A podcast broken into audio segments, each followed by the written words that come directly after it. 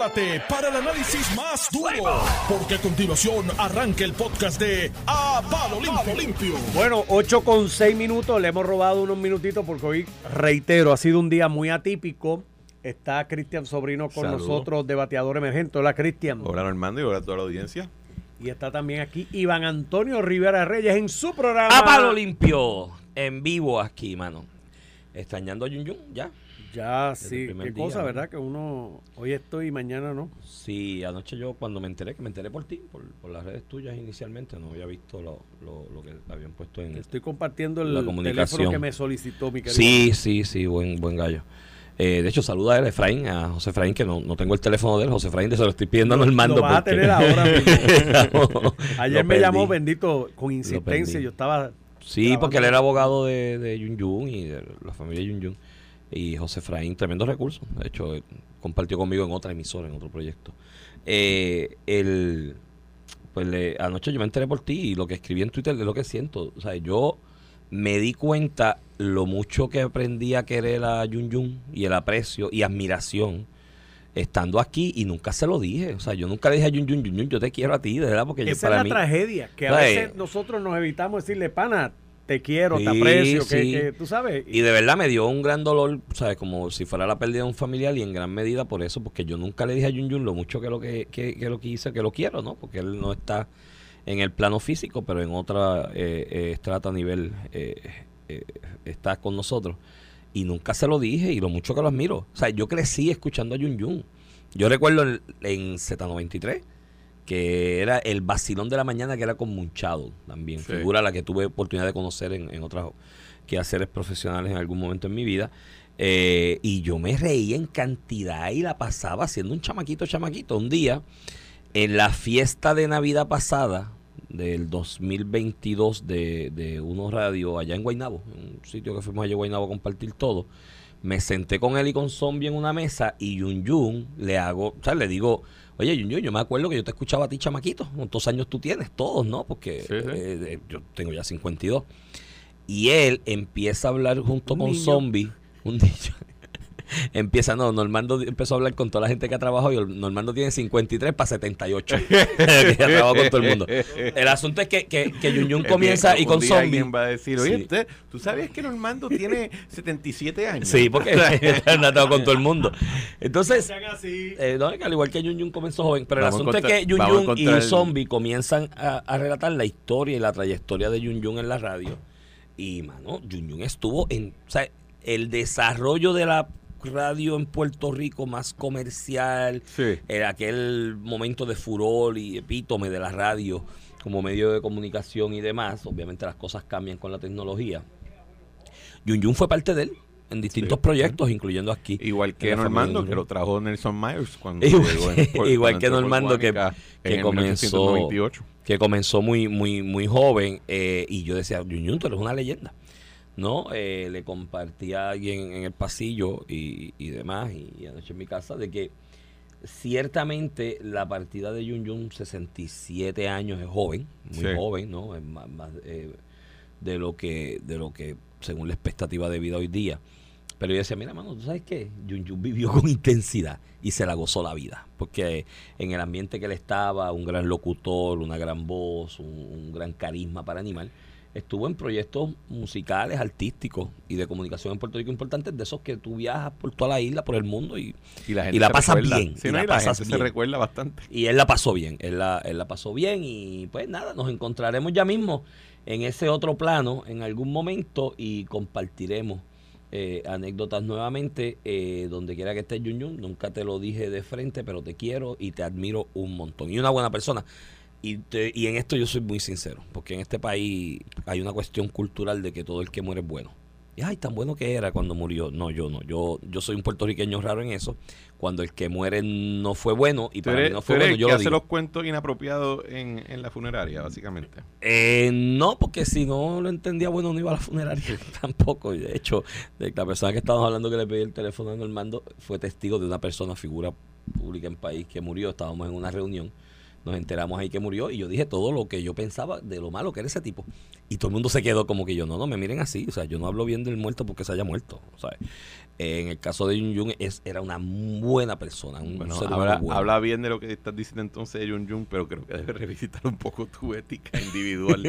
El- porque recuerda que no importa que siempre... Hay algo bueno. No, alguien tuvo una mamá que lo quiere y probablemente lo, lo quería mucho y Ah, todo el mundo tiene sí. hijos y eso que, que también muchas veces lo extraña. Pero, Pero, pero fíjate, Iván, yo no, yo no tuve la oportunidad quizás tanto como tú como Ramón de compartir con Jun Jun, porque mi, mi intervención aquí en, en Noti1 es más como, como talento de panel, con Dávila, como bateador emergente, cuando Ramón decide que tiene que ir al tribunal, etcétera, pero no con el mismo Kike que de vez en cuando llama para alguna intervención, pero pude interactuar con él eh, bastante. A mí me, me, me choca a veces como ves a alguien o lo escuchas tanto que piensas que es permanente, que es parte del edificio, que no es, no es una persona que pues como todos nosotros tenemos un, una fecha que nos toca. Ujú. Eh, 67 años es relativamente joven para hoy en día, pero creo que t- todos debemos tener presente que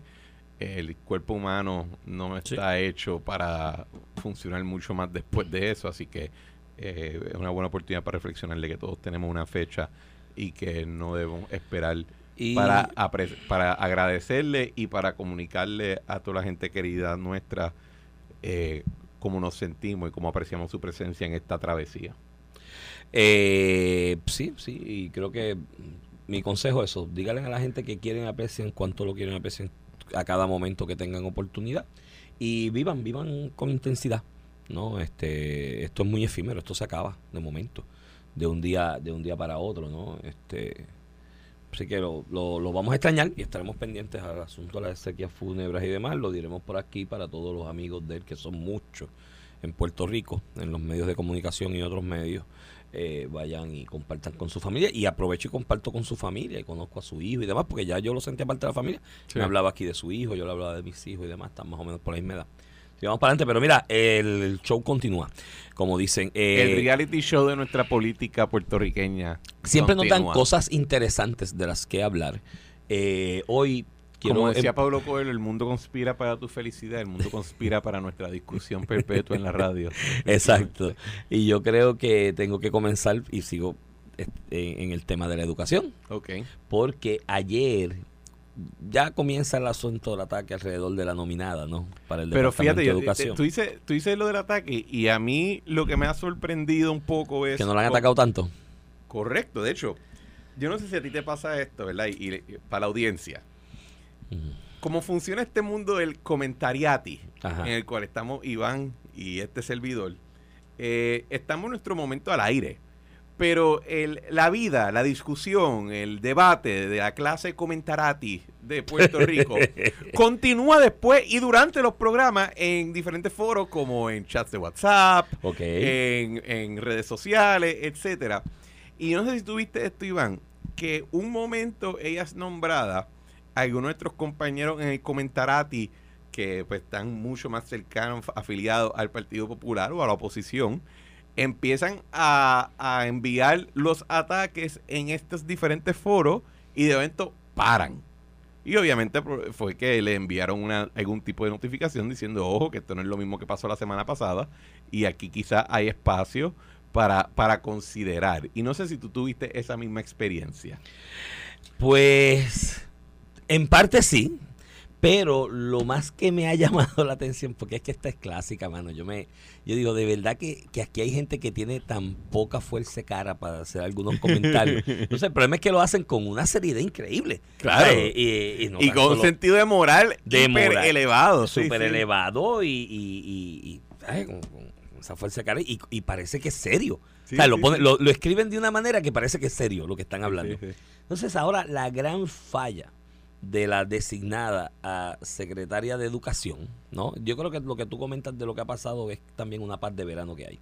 ¿Tú crees? Yo creo, sí, yo creo que aquí esa conversación que se habla entre el gobernador y Dalmón, yo no estuve ahí, obviamente, no sabrán ellos lo que hablaron, pero me da la impresión de que hubo un acuerdo de, mira, mira, o sea, yo Coge- voy a nominar a alguien, deja Back que corra esto, caballo, o sea. deja que comiencen las clases, no des no puedo decir esa palabra, pero no descoñete esta cuestión en... No desencajes la situación. En este momento, porque las clases están a la vuelta de la esquina y no podemos comenzar un año escolar con esa incertidumbre, ¿no? Y demás, y yo creo que esa es una paz que hay. Pero ayer, en más de una eh, eh, cuenta de redes sociales, en más de un comentario de analistas, analistas y comentaristas, ¿no? El comentarati, el comentarati. El comentarati. El gran pecado de la designada ha sido que nombró a Ángel Toledo a la posición donde estaba, anteriormente de ser nombrado. Entonces, esos mismos son los que te decían hace unas semanas atrás, de, luego de la designación de Ángel Toledo a secretario de Educación, de que qué bueno era eh, Ramos Pared. Qué bueno era eh, Eliezer Ramos. Qué bien dirigía el Departamento de Educación. Señores, ese mismo Eliezer Ramos que ustedes había nombrado, había nombrado este gallo secretario de eh, subsecretario de Asunto Académico y la nueva designada ha cometido la gran ofensa de nombrarlo al puesto que ya estaba antes nombrado por el que todo el mundo dice que lo hacía bien. Y yo, mano, sean serios, brother, porque esto es la educación del país, es el futuro de los niños, de los más desventajados, porque los que tienen chavitos, muchos de los que comentan eso, ponen sus hijos en los colegios caros. Mire, nos vamos a hacer, cuéntame chicos, mírense al espejo y digan, yo me lavé la cara con agua ahora mismo, no fue en el inodoro. O sea, déjame, déjame, déjame ser serio. Mano, ¿cómo es posible que se caiga tan bajo a la hora de que yo creo que también aquí hay parte de algo, de que esta, esta, esta doctora, esta, esta señora, esta profesora ha sido parte del sistema por veintipico de años, ha estado en la parte privada ¿no? En las distintas escalas del asunto administrativo del Departamento de Educación. Cuando y quizás, privado, tú te refieres a la parte no pública. No pública. que no está en el foro público. Que no está en el foro en medios en el sector público ya. No, no, cuando digo privado me refiero a que no está en medios. Sí, que ya mismo sale alguien y dice, ah, ya vine a privatizar la escuela. Tienes razón. Ella lleva veintipico de años en el Departamento de Educación en distintas etapas. Aparentemente se ha ido desarrollando hasta el punto de hacer su PhD en las áreas relacionadas a la educación. Eso pues, está muy bien para el resumen y lo que tenga que ella defender allí en las vistas de confirmación. Paréntesis, si me sigue preocupando la costumbre aquí de que vemos como bueno tener gente en el Departamento de Educación de veintipico de años haciendo lo mismo cuando el departamento no ha funcionado. Pero yo, te quiero, cierro el paréntesis. ya mismo. Pero cierro. te prohíbo que me leas la mente. Cierro el paréntesis. Cerrado el paréntesis, pues eh, eso pues habla muy bien, de, pero a lo que me refiero a la parte primera es que no era una persona que estaba vocal en los medios de comunicación formal del país eh, y quizás tampoco en los informales. Bueno, aparentemente aquí hicieron el trabajo y borraron todas las redes antes muy bien. de que de que la nominaran. Con dos semanas. anda gente. La, la, la, tú vas a saber quién es un buen teorista de conspiración. Ajá. Porque te va a decir que aquí el plan siempre fue ponerla a ella pero que Toledo fue un tipo de bomba de humo para tapar el ambiente en lo que hacían todo ese, ese cleanse. Ah, no, pero esa es otra teoría, esa es otra teoría que se está corriendo. Ese está, ese está, ese está corriendo por ahí. Muchachos, sorpréndanme. Lleguen, ahí, hoy, lleguen ahí. Hoy, hoy tengo una gestión profesor alrededor, pero no, no, no digo de, no hablo de ella. El, eh, esa es otra, otra cosa de la teoría. Pero yo me imagino que cuando está aprendiendo de Loops con Toledo, pues hicieron el, el completo y, y, borraron todo de sus redes. Y yo me imagino que cuando la designaron, que los que cobran por sentarse y meterse en esa basofia de estar buscando redes de todo el mundo de años anteriores, no vieron nada, empezaron a tirar sillas contra el piso, me cayó no hay nada, y así la computadora contra la pared porque lo hicieron. Pero a lo que me refiero es eso, de que pues, se, se hace la medida de borrarlo de las redes. Y digo, aunque hay screenshots por ahí de siempre en la vida. Y en esa, en esa, en esa dinámica, pues, como ya no era una persona como Ángel Toledo, que era bastante vocal en medios, lo invitaban de analista, pues un profesor de ciencias políticas originalmente. Y porque hablaba bien para televisión y radio. No, muy inteligente, muy coherente y muy comentario aceptado. Eh, participaba aquí en Noti1 con sí, Cruz, en otros medios. Pues obviamente quizás hay ha pisado menos callos, ¿no? de gente. no, y que, y que viene, y que, y que aparentemente pues viene con cierto apoyo político de mayor, de mayor trascendencia para los niveles. Pero me... ¿Verdad? Porque obviamente ambos vienen con el apoyo del gobernador, tenían el apoyo del gobernador, pero eh. Eh, si algo también yo creo que la, la, la, audiencia debe aprender en, en la política, porque tú tengas el apoyo de uno solo no es suficiente y no siempre tiene el mismo efecto porque eh, no obstante el carácter electoral y democrático de nuestra política, nosotros todavía tenemos un- un- unos rastros eh, pseudo feudales y pseudo monárquicos en nuestra política y si de momento te está apoyando fulano y fulana que llevan siendo alcalde o legisladores por mucho tiempo, Eso adivina ayuda. qué. Eso ¿Sabes ayuda. por qué te ayuda? Porque la gente que te está evaluando quizás no confía en el que lleva poco tiempo, no obstante la, la alta posición que pueda ocupar.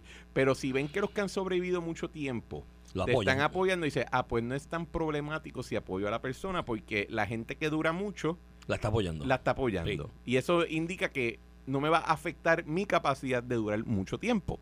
El, el asunto de que tú decías de que la gente estaba... En cuanto a eso que tú De de se comenta por ahí insistentemente que ella goza del apoyo y confianza de Ramón Luis Rivera. Bueno, y, y no, no solamente Ramón Luis, hago, también referencia a lo que dijo la Asociación de Maestros, la asociación de lo que también. dijo eh, la alcaldesa de Morovi, que es popular. Ah, no la escuché. ¿Qué dijo la Sí, ella, apoyó el nombramiento y ¿Ah, lo había sí? apoyado anteriormente. Ah, Eh, bueno. así que por eso te digo que no, no es solamente una persona, eh, tiene el apoyo de, de varias figuras que tienen longevidad en nuestra política. Y, la- y las Ya. uniones son parte de esos grupos. Lo de Toledo, que tú haces la referencia, mira, a mí, a mí es bien cómico como a veces en nuestra política nosotros importamos lenguaje de guerra. Y hay veces que cuando hablamos de personas que quizás son nombrados y no son eh, eh, confirmados, la reacción de alguna gente es como si pues la persona se muere justo después. Como si la persona está obligada a irse a un cuarto oscuro y cometer harakiri. Desterrarse. O- Oye, me ha pasado a mí que gente ha dicho, tú sigues vivo. Y yo, pues que nadie me apuñaló. Por favor, no es... Es verdad. Y, y es eso, que de momento pues dice, no te han dicho tú te atreves dar cara. bueno, eso sí, pero por lo menos no me imputan la muerte. El, el- el- Ve, señor, y por eso es que me meto en problemas por mi sentido morboso. El, el, yo creo que la gente dice, ah, pues si Toledo no pudo ser confirmado, ah, pues él murió. Y no, él- y, y, y de hecho, probablemente tiene muchísimo que aportar. Porque tú puedes estar en radio y todavía tener dos dedos de frente y tener estudio y tener ideas y tener eh, eh, eh, contribuciones intelectuales a la vida y a la vida pública también. Así que ahí yo creo que eso es la razón por la cual quizá alguna gente eh, eh, reaccionó de esa manera que tú comentas, Iván, porque tenemos esta cuestión de que actuamos como si la, la un, un ¿verdad? Un, un problema que uno pueda tener en la vida de política pública implica que te va a morir literalmente y eso no es así. El caso, no obstante lo obvio que sea decirlo. Eh, ah, yo, yo también encontré, y creo que quizás debemos ir ya mismo a la pausa y podemos redondear el pensamiento, pero hay algo en la entrevista que la, lo- la nombrada da a- a- en el nuevo día que a mí me, me brincó a la vista y no sé si, si, si ocurrió. lo Vamos mismo a cogerlo contigo. cuando Vamos vengamos de la y pausa y lo cogemos cuando regresemos. Estás escuchando el podcast de A Palo Limpio de Noti1630. De regreso aquí a Palo Limpio por Noti 1630, edición de hoy, miércoles 12 de julio del 2023. Este es Iván Rivera quien te habla. Acompaño al licenciado Cristian Sobrino Vega. Buenos días. Que está en Buenos días, buenos días. Por Ramón Rosario que está haciendo justicia en alguna parte del mundo. Estoy leyendo que hay un cierre temporero de rampa de salida del aeropuerto Luis Muñoz Marín hacia San Juan. Así que si usted está en el aeropuerto, va para el aeropuerto, pues Para que sepis. que eso está ahí pasando. 12 de julio, ya se acabó el mes. Sí, ¿A ti no te pasa lo mismo? ¿A, a ti no te pasa que cuando llegas ya como al, 15, al 12, 15 de, de un mes, tú dices, ya se acabó? No, en julio especialmente lo digo porque ya el, la semana esa del 20 y pico, muy poca gente va a estar trabajando en Puerto Rico. Porque ahora mismo te voy a decir. Bueno, yo me voy, yo me voy de viaje de nuevo. De nuevo. Sí. Mano, yo quiero ser como tú cuando sea grande, tener Es que esa vida así. Mira, el 25 de julio cae martes gallo. 10 de fiesta. Sí. Adivina qué va a pasar el 24. que es Enfermo. lunes. Entonces, ah, va a haber un- una plaga de enfermedades alrededor Se del supone público y privado. que el 26 de julio, de antes, estoy viendo el calendario y yo tengo una deposición el 26 de julio. No hay break de que yo me vaya del país este, esa semana. Eh, el 26, pues día de trabajo miércoles, supuestamente. Pero el 27, día festivo. También, cae jueves. ¿Tú crees que, ¿Qué tú crees que va a pasar el viernes?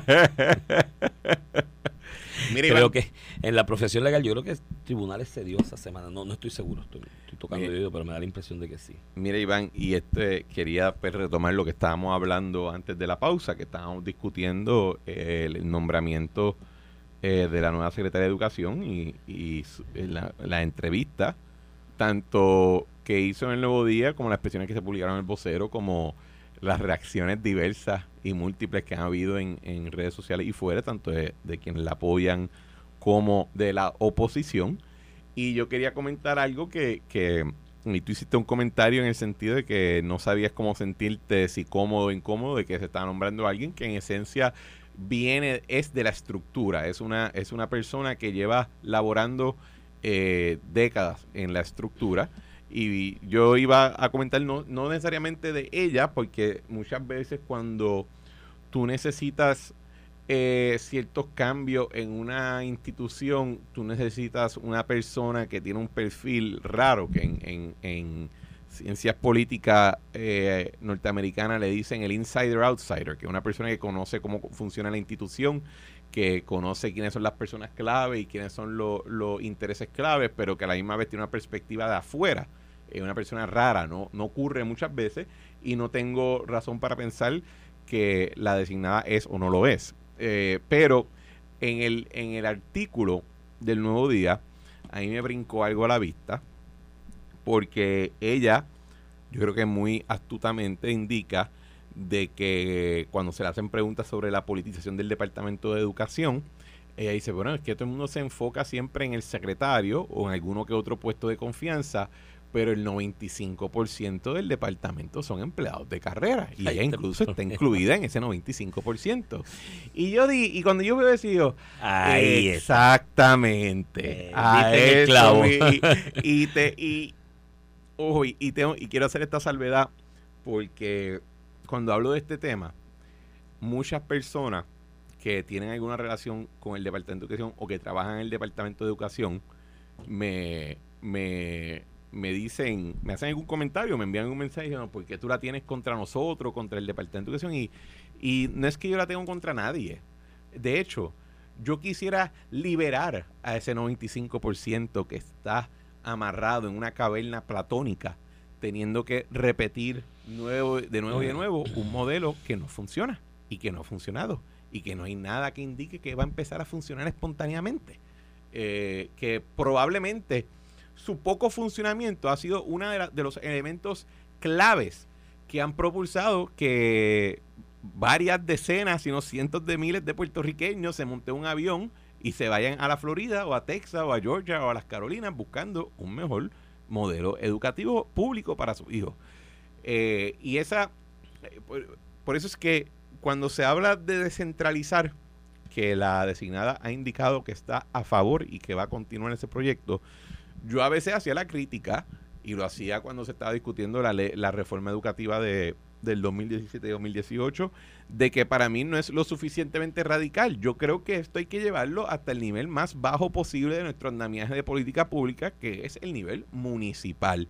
Y que en efecto la solución no es una despolitización mágica, con la cual está obsesionada nuestra prensa y nuestra clase comentarati, sino al revés, el establecimiento de responsabilidad política sobre funcionarios cada vez más cercanos a, lo- a los padres, más cercanos a las comunidades, que en efecto tengan que correr con el peso de si su escuela funciona o no funciona. Bueno, en algún momento, en algún momento, eh, lo que yo he planteado al respecto es que tienes que dividir la función académica y de rendimiento académico y diseño estructural académico, ¿no? De la parte de lo que de lo que es la administración de planta física, por ejemplo, el la administración de los comedores estos escolares y demás, porque es que para mí en el diseño del departamento es demasiado en el plato para una persona. Sí. ¿Entiendes? Por más líder que sea, ¿no? Yo creo que esto hay que empezar por un líder en el Departamento de Educación, pero es demasiado en el plato. Yo decía, mira, ¿qué tiene de malo que tú le transmitas esas competencias de mantenimiento de planta física, por ejemplo, que tienes tres monstruos, el, tiene la cabe- el monstruo tiene tres cabezas, OMEP, educación y edificios públicos. Bueno, la- tiene cuatro, porque a veces entra AFI también. Ay, a veces entra, y tienes cua- tiene el monstruo de la, ah, pues mira, el monstruo de las cuatro cabezas. Sí. pasar ese asunto de la planta física, esa competencia al municipio y pasarle los fondos. Porque de esa manera y en esa responsabilidad política, el padre en la comunidad X de algún municipio del país sabe a dónde ir cuando la ventana de la escuela, del salón, está rota o la puerta no tiene cerradura o el baño está tapado, ¿me entiendes? O está, está fastidiado. Porque, ¿sabes? Y esto, esto yo, una conversación privada, pero yo creo que es algo que lo ha dicho públicamente y lo voy a repetir públicamente con César Rey, eh, cuando fue secretario de Educación. César Rey me comentaba de en algún momento en su vida como secretario de Educación llamando a alguien de la oficina de la gobernadora a las 5 de la mañana cuestionándole por qué el arroz de la escuela X en Jayuya tenía golgojo. Mira, que es que el arroz en el comedor de la escuela tal de Jayuya tiene golgojo. ¿Y tú crees que un secretario tiene tiempo? Mira, eh, y No eso, y por ejemplo, te voy a dar otro ejemplo de eso. El, aquí hubo un, y esto a mí fue algo que me chocó. Eh, ¿Te acuerdas la iniciativa del arroz integral? Sí, pero eso fue un disparate por otras cosas. pero, lo, ¿sabes cuál fue una de las razones que fue un disparate también?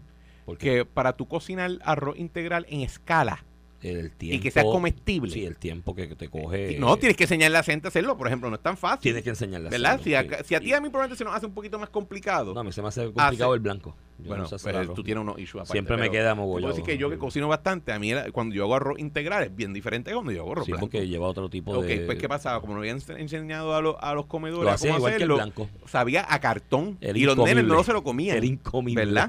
Pues ¿qué pasa?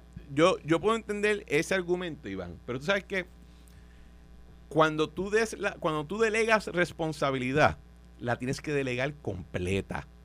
Tú no puedes decirle responsablemente a una entidad, ¿verdad? Más, más, más pequeña o regional. Encárgate de la escuela, de la construcción, pero no de, de la De ejecución. curriculo- no te encargues de los maestros, no te, o, o encárgate de los maestros, pero no te encargues del currículo. O Bueno, pero- encárgate, porque sabes que cuando tú divides la responsabilidad, lo primero que pasa es que todo el mundo empieza a apuntar al otro lado. Pocas veces nos apuntamos nosotros mismos.